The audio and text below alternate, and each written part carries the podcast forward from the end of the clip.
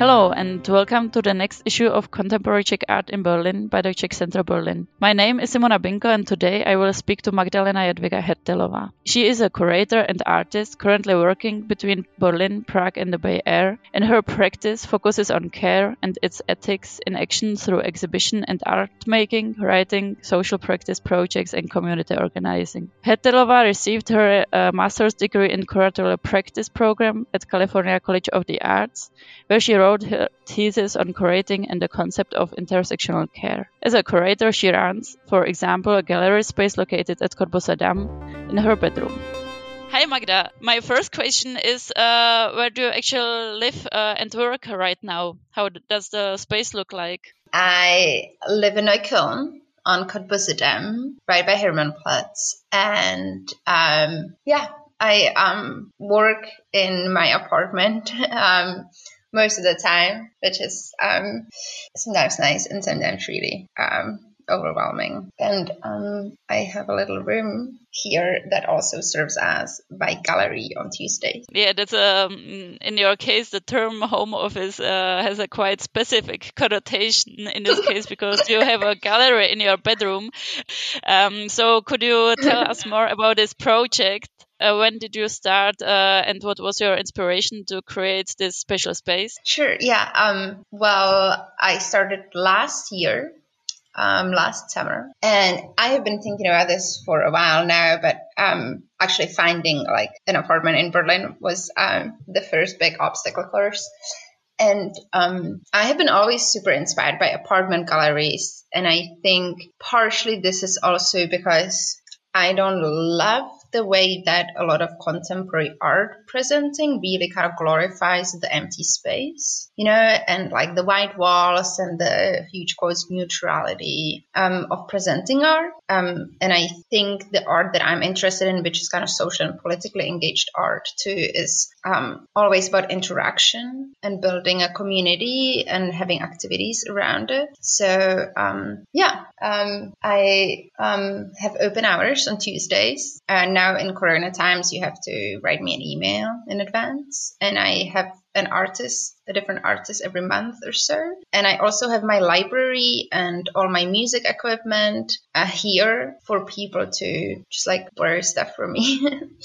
Um, and there is a queer Marxist reading group meeting here too when we can. And could you tell us uh, what uh, artists do you show right now? Mm-hmm.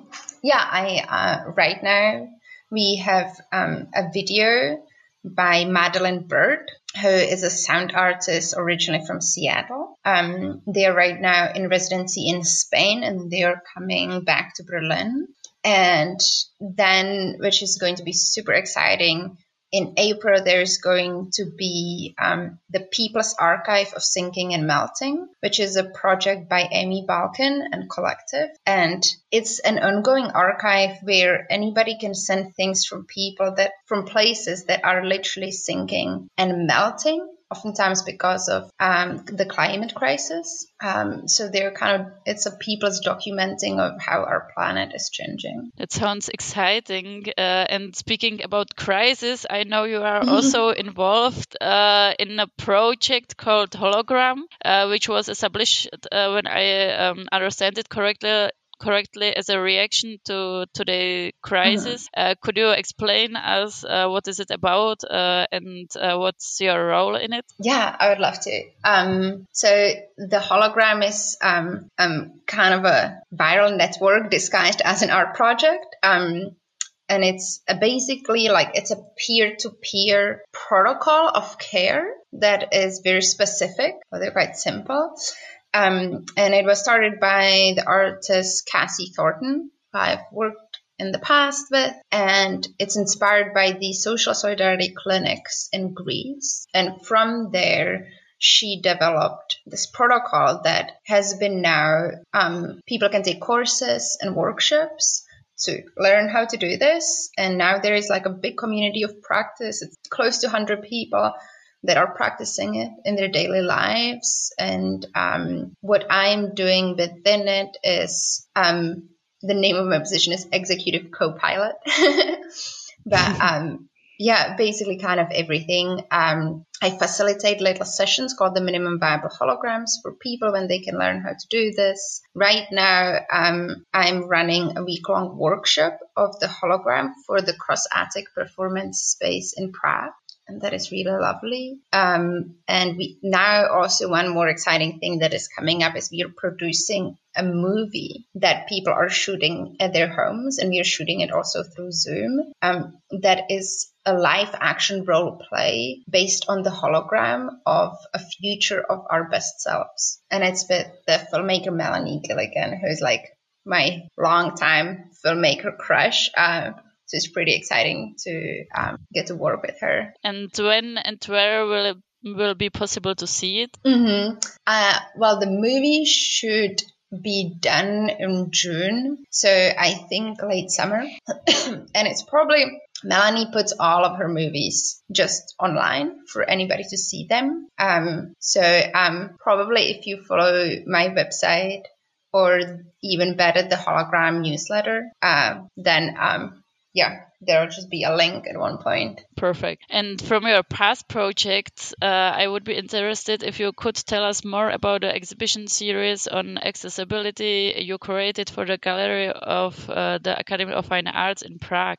Yeah, it was. Um, I was the curator of the Gallery of the GAVU um, in 2018-19. So for that um, academic year, and um, I um, the way that the exhibition series was thinking about accessibility was building on accessibility as physical accessibility for you know people who have different physical abilities um, like people in wheelchairs and so on to a much broader view of accessibility. Um, so we had for instance Hana Chmelíková and Edka Dobravová who were two students at the academy who are also mothers, and they were talking about how hard it is for them to get support from the institution and not only through practical things like them having to take care of their kids, but also the understanding, getting feedback on their work that necessarily featured their motherhood and people not wanting to discuss it because they felt like that was not fine arts enough.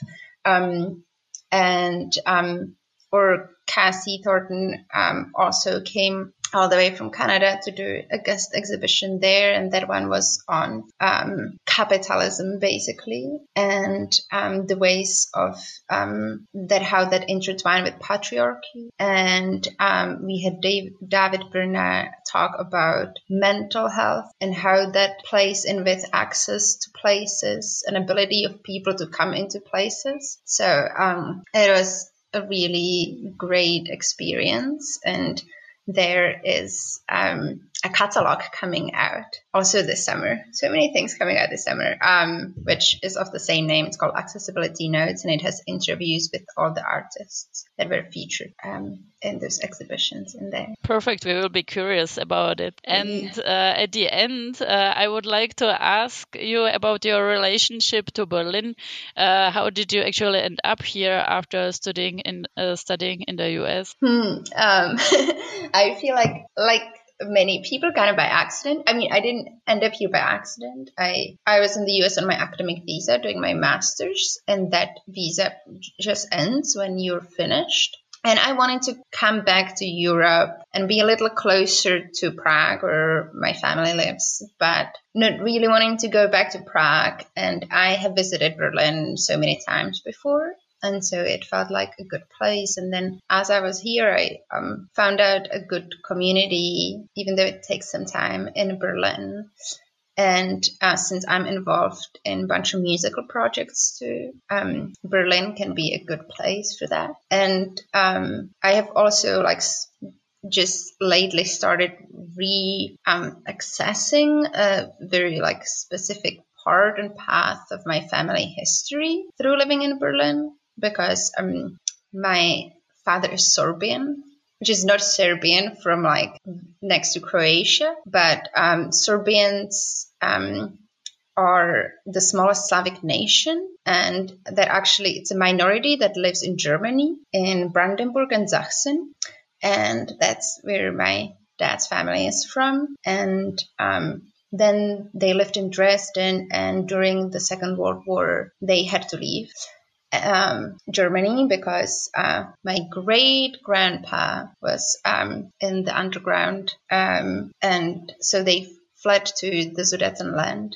And that's how my family came to Czech Republic. Mm-hmm. And so recently I have been kind of like rediscovering this part of my family history and finding places in Berlin that connect to Sorbians and Sorbian history. So we already started to speak about uh, your identity, but uh, I would like um, to ask one more question about it. Um, how important is it for you? Uh, mm, is your identity coming from Central e Eastern Europe uh, in your life and practice? And how is it a difference uh, between Berlin and the US? A huge difference. um, but um, but in maybe some ways that I my Czech identity is important, but I also I don't feel very strongly nationally. I think maybe the import the the parts that are important for me are certain like the culture that I have met in Prague. Um, but I also have but and going to the US was in some ways kind of freeing because no, not that nobody knew what Czech Republic is, but there is not that like much information to tie to. People usually knew Prague and knew that it was pretty um, and historical, and that was about it and they knew Czech beer. And um, and so there were less conceptions of who I might be than I, for instance, encounter here in Berlin. And um, so it's it's a mixed bag, I would say. And I think maybe for myself there are more important parts of my identity as like being queer, for instance, that do play into that um, a little more and then they reflect back into the cultures as like how open or not open is the Czech culture to queer people and how open um, it is here in Berlin. And I know you created uh, or participated in one project uh, which dealt with the role of a mother tongue. Uh, am I correct? Yeah, that's right. Yeah. Um, yeah, it's an ongoing project. I mean, right now it's on a little bit of a sabbatical or a pause, but um, that I started with an Iranian artist that I met in the Bay Area in, in California.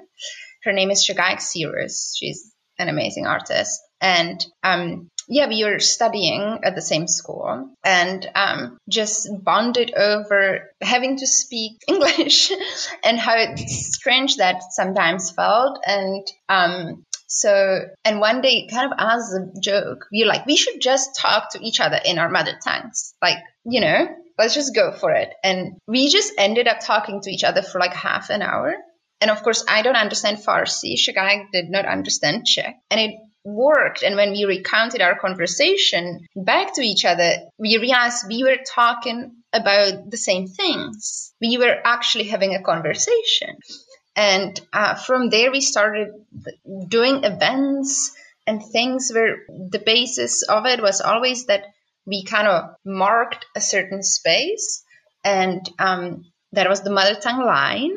And when people crossed it, um, they were supposed to only speak in their mother tongue. And um, we did dinners for people but we also had this um, the United Nation first United Nations Open Mother Tongue meeting where we just set up a table at this square. The main square in San Francisco is the UN square, and uh, a table with microphones, and anybody could come and sit with us and talk about how they feel about the United Nations and if they feel represented by it. And there were so many passerbys that came in and shared stories in all different languages and i did not understand most of it um, but it felt very as a catalyst and that's how most of the events feel and they people really stick around. We when we have dinners we usually have to be the ones who like end it because people would be there in the last one. We had 13 languages among about 20 people and we were talking for three hours and people just talk like at each other. Um, and I feel like it, there's a lot of power that like comes in with um, being able to speak your mother tongue and being able to express yourself in these ways that you might not feel seen as. I think most people who are Czech living here, if they can't speak like me Czech in everyday basis, there is a little bit that you feel like maybe is missing that people don't see. Um, so um, yeah, it's it's a really powerful um, thing that we kind of stumbled upon. Um, and whenever I visit the US, um, we always try to to make something happen with Shagai. And did you already try to uh, make some of the happenings also here in Berlin? Mm, um, we have a project in making that just needs a lot of coordination um, that we want to do online, where we would um, um, all us and whoever wants to join, and people who identify as women and non-binary people especially will be welcomed to just set up a computer in their bedroom and have it on on a like a huge Zoom call and talk with each other in their mother tongue and talk to themselves and if they want and it will be kind of these peeks into bedrooms and intimate spaces with the added intimacy of mother tongues. Um, so that is one, and then we are working on a project about our mums because uh, we have started to see since it's a mother tongue, we are kind of going back into into the very core of it, and we realize our mothers share a lot of stories. Like they both were part of a revolution. My mother lived through the Velvet Revolution, and Shagai's mom lived through the Green Revolution.